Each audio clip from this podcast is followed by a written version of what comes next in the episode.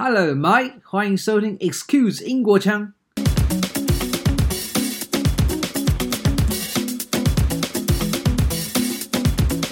Excuse 英国腔很荣幸今天能够接受欧美加，他是台湾知名的游留学顾问中心资深顾问 Ted，我接受他的访问，主题是关于当时在英国如何找科系，以及在英国如何找工作的经验分享。本集的访谈内容也可以在欧美加 Talk 的 Podcast 上听到。OK，我们把主持交给资深顾问 Ted。欢迎各位听众，今天来到欧美加 Talk，Omega Talk，我是 Ted。呃，今天最新的一集中，我们有幸邀请到特别来宾嘉佑来帮我们分享一个他在曾经英国留学的经验，以及在当地就业的一个啊、呃、经验分享给各位听众，然后借此可以了解说啊、英国留学的状况之外，就业的情形是什么。啊，找工作的同时要注意哪些事项等等。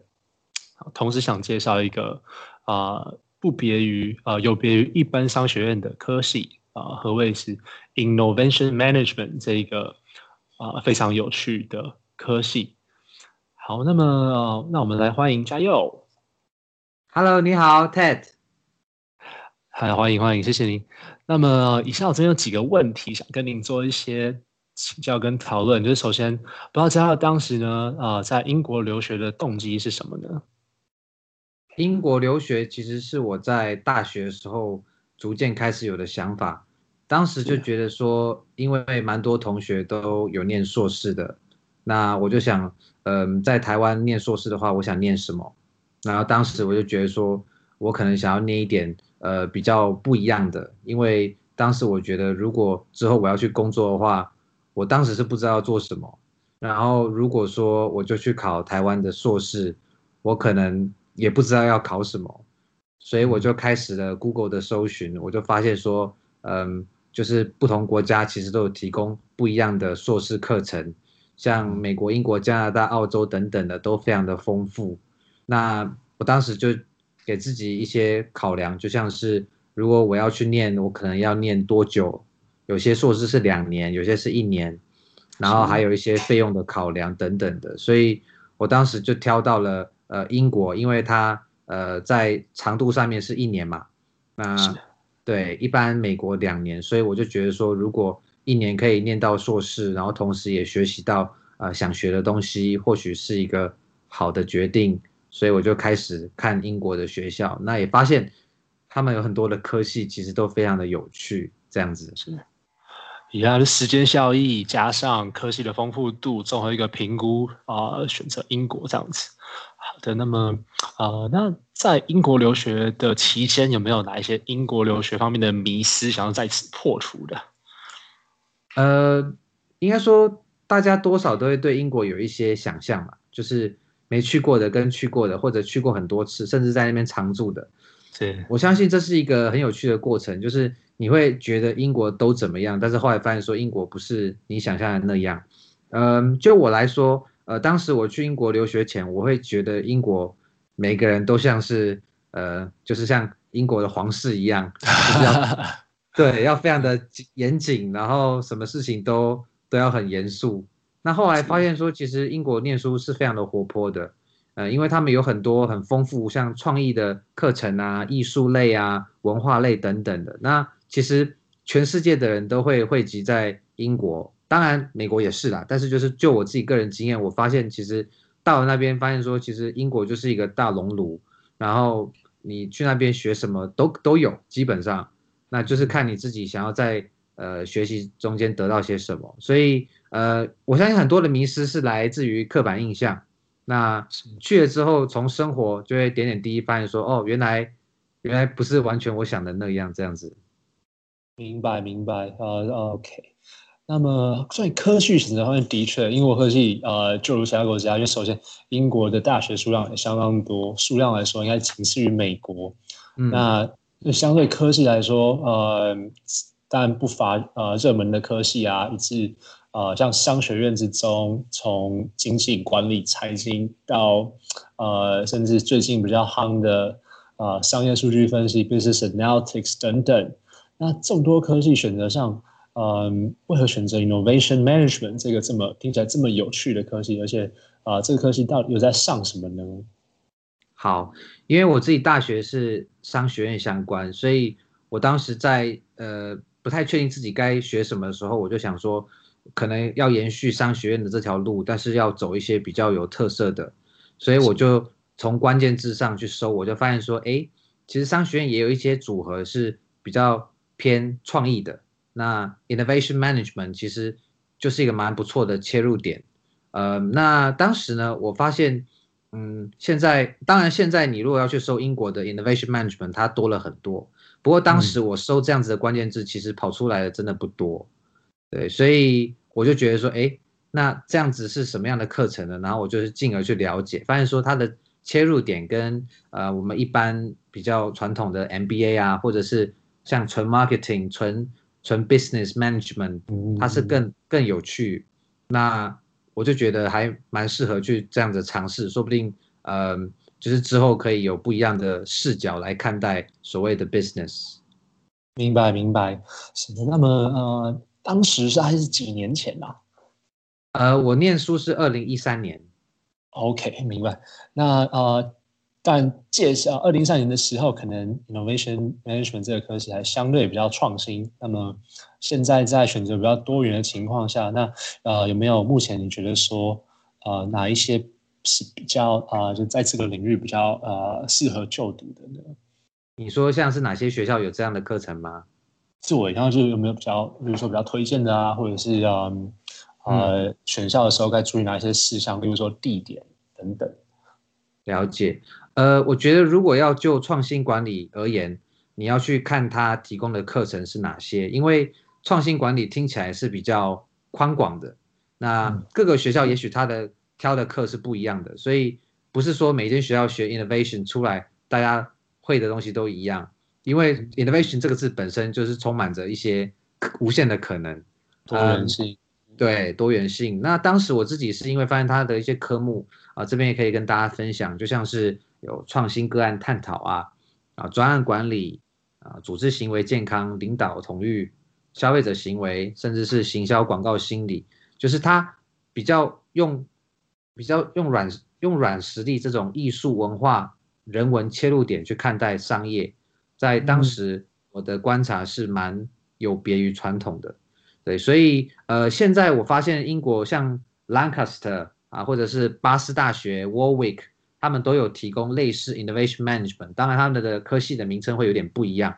如果你要去注意这类，你可以搜关键字 entrepreneurship，就是，是对，就是企业家精神这类的字，你很有可能会得到他们的一些学校的内容。所以我觉得就是比较他们的课程设计吧，因为如果你就名字来讲，其实你收到他每个学校提供的课程可能不一样，不见得会是你喜欢的。没有错，没有错。比如说课纲之中，我希望啊、呃，在创业的产业啊、呃，或者是啊、呃、某一项创意产业之中，比较想做多一点的学习。那呃，学子们就需要说仔细看他们的 curriculum 的规划上，然后做一个。没错，是明白明白。好的，那么呃，再来就是关于很多学生很关心的，因为近去年开始呢，英国重启了已经、呃、暂停许久的所谓。呃、PGWP Postgraduate Work Permit，那这相当吸引现在近期想要去英国留学的学生。那这样的签证其实就是所谓学后的一个工作签，可以让学生在呃就学之后可以有两年的时间在英国停留，呃，一个是实习或者是工作。那呃，加上当时的情形是呃呃。这个找工作的过程中，可以分享一下你当时的当时的经历吗？OK，其实说到这个，当时我去的前一年，也就是二零一二年，当时的内政大臣 Teresa May，也就是后来成为 Prime Minister 的那位，呃，我们大家都知道的前那个首相，他就取消掉这个 PGWP，也就是说，oh. 对，我当时在申请的时候，我就被告知说我这趟去。差不多就是有一年又多几个月的签证，所以对，所以这对当时呃跟我一起去的台湾人来说都是一个蛮大的坏消息。是啊，对，但是很高兴现在大家如果要去是这个制度又回来了，所以是恭喜大家。是是，对啊。那那如果说呃要我去分享我当时的经验，其实因为没有这个制度，所以变成说我一开始我就得很卖力，因为我自己当时就做个决定是我要留在英国。是。那当然不见得每个同学都有这样的想法，有有些人想要回台湾去接家族事业啊，或者他想要回台湾找工作等等都 OK。那如果你是想要在英国留下来的话，呃，我当时个人是从念书的过程，我就抽空去做一些兼职跟实习。嗯，对。所以，嗯哼，嘿，你说，在在在这样的经验上啊，在学期间，因为呃，就是实际上可行度还行吗？因为通常在呃硕士课程，尤其是英国的一年之中，课业可能会比较紧凑一些。那当时加入的经验是嗯。像呃，能够像例如说一周有几个小时的时间可以拿来在放在工作上面的，嗯，应该这样说，就是一一一年的硕士确实是很精要啊。那如果你可以分配时间，像是周末的时候，或者是哪一天下课，呃，比如说下午一两点之后就没课了，那你可以去穿插一些实习。呃，如果是实习的话，可能会比较难。不过兼职的话，我还蛮建议的，因为。兼职的时间往往比较弹性。那如果说你有几个 term 嘛，像是也许第二个 term 以后，第三个 term 就是接近要写论文的时候，你的课会比较少，那就可以去平衡自己的时间。因为如果你完全都放在写论文，其实，呃，就我当时的观察，蛮多人，包含我自己，还蛮容易，有时候会有点沮丧，就是因为整天都埋在论文里面。呃 对，所以我还蛮建议大家就是可以分配，像是第一个 term，因为你刚去比较新鲜嘛，所以大家就锁定在学业，这没有问题。那看个人啊，如果你自己比较觉得，哎，我想要把时间排满一点，那你可以兼职，像是，嗯、呃，这也要看你的科系啊，或者现在很多人都远端工作，所以真的是，嗯、呃，蛮多机会的，蛮多可能。嗯，同意，同意，同意。嗯对，然后对，没有错，就是刚刚提到，相较于科技选择方面，因为普遍来说，嗯，相较于工程跟像是嗯啊、呃、资工或者科学相关的科技，商学是普遍被认定说在呃海外当地就业上呃较受多点限制的。那针对这样的看法啊、呃，你你有什么样的呃想法吗？嗯，其实这个想法是正确的，因为 对，因为。确实，呃，当时我周围的人，特别是这种比较像文化艺术类别的、啊、商学院类别的，基本上都留不太下来。呃，因为当时是因为需要工作签证，所以呃，我知道工程学系科学的，他们留下来的机会真的大很多，这个是事实。嗯、呃，不过对市场需求，那签证他们也是希望能够找当地找不到的人才，所以台湾是一个嗯。ICT 建厂的国家，那我们当然很多这样的背景人出国，如果有想要留在那边，嗯、呃，当然中奖的几率就蛮高的。那商学院也不是说这样就不可能，呃，如果你是走 Analytics，刚刚你提到像这种数据分析的，那机会还是会比较大，因为毕竟它又是有比较多专业的成分在里面。那如果是纯商学呢，呃，有可能，不过你的策略可能就要更积极一点，像是。多做点实习啊，多兼职，然后多去看有没有哪些行业有一些特别的需求，然后在中间找到自己可能可以呃贡献的地方。那当然这个会来的比较难一点，因为商学院毕竟是呃老板要认定你是可以呃留下来，因为他在当地如果找他轻易的就找到一个可以来从商的，那他就不需要去找个外国人。嗯没有错，没有错，嗯，对。然后他当然还要付一笔呃，算是费用吧，就是你申请签证也不是每间企业都有资格，它是有一些名额限制的。是，对。OK，哇，那这样听起来啊啊，呃呃，可以给我们像学商啊、学人文类的同学们一点鼓励吗？就像是啊，哦，那其实当时您还是还是很顺利的，能够找到一个像在学前啊，或者是学后。都顺利的找到工作，那么，呃，请问当时您的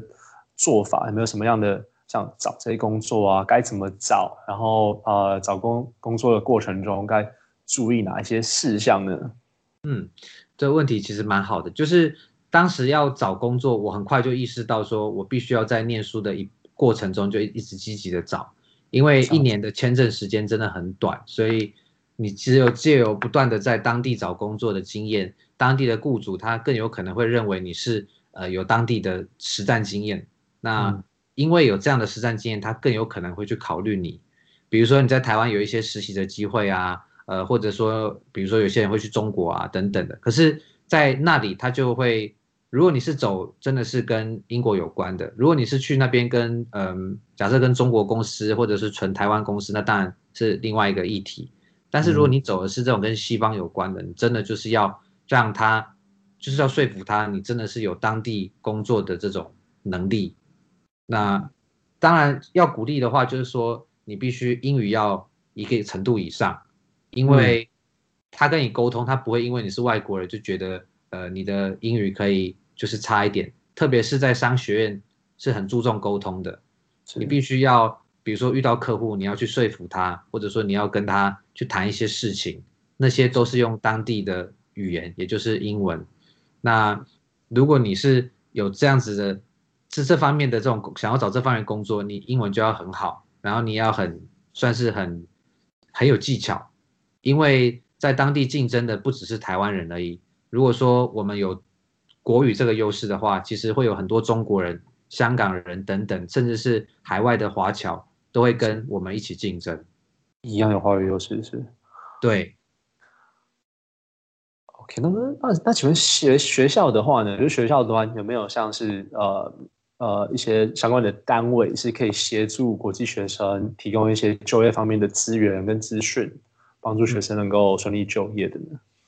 其实这个资源蛮多的啦。像我自己 Goldsmith 而言，呃，学校也有一些提供 international student 的这些服务，他会告诉你有哪些呃找工作的平台，你可以去上面刊登履历，或者是你自己的系上也会有一些资源，他会告诉你哪些，比如说学校呃对外的一些连接，跟哪些组织有合作。那如果你从这条线出去，其实也是一个不错的选择。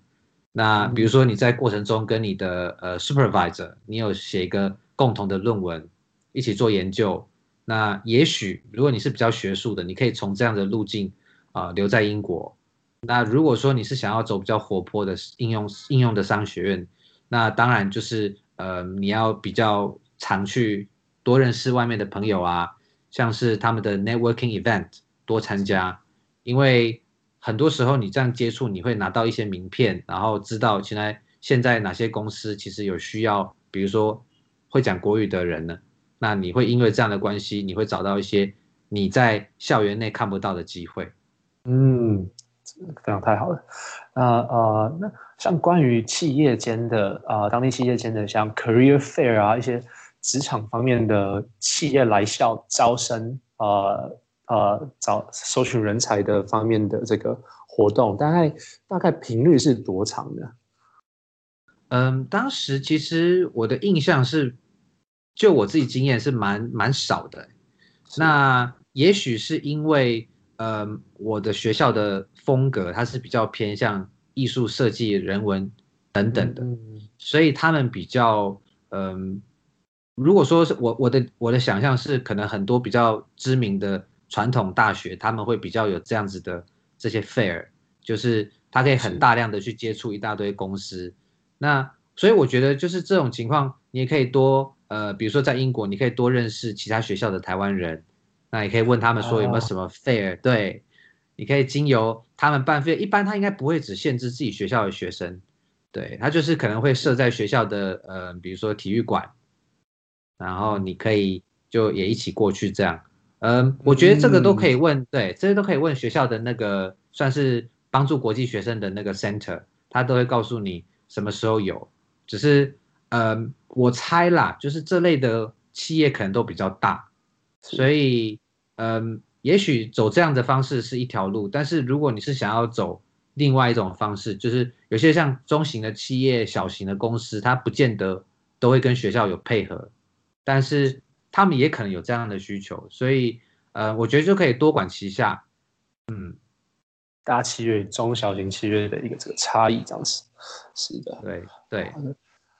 那呃，最后可不可以请嘉佑分享一些当时你在英国的一些职场经验，让呃想要在呃还没有出发呃，但之后也有想要呃在英国留下来就业的一些学弟妹的一些呃提供一些这样的相关职场经验呢？然后同时还有像英国跟文化之间的一些职场文化有什么不同啊？有什么职场中的文化冲击可以跟我们分享的呢？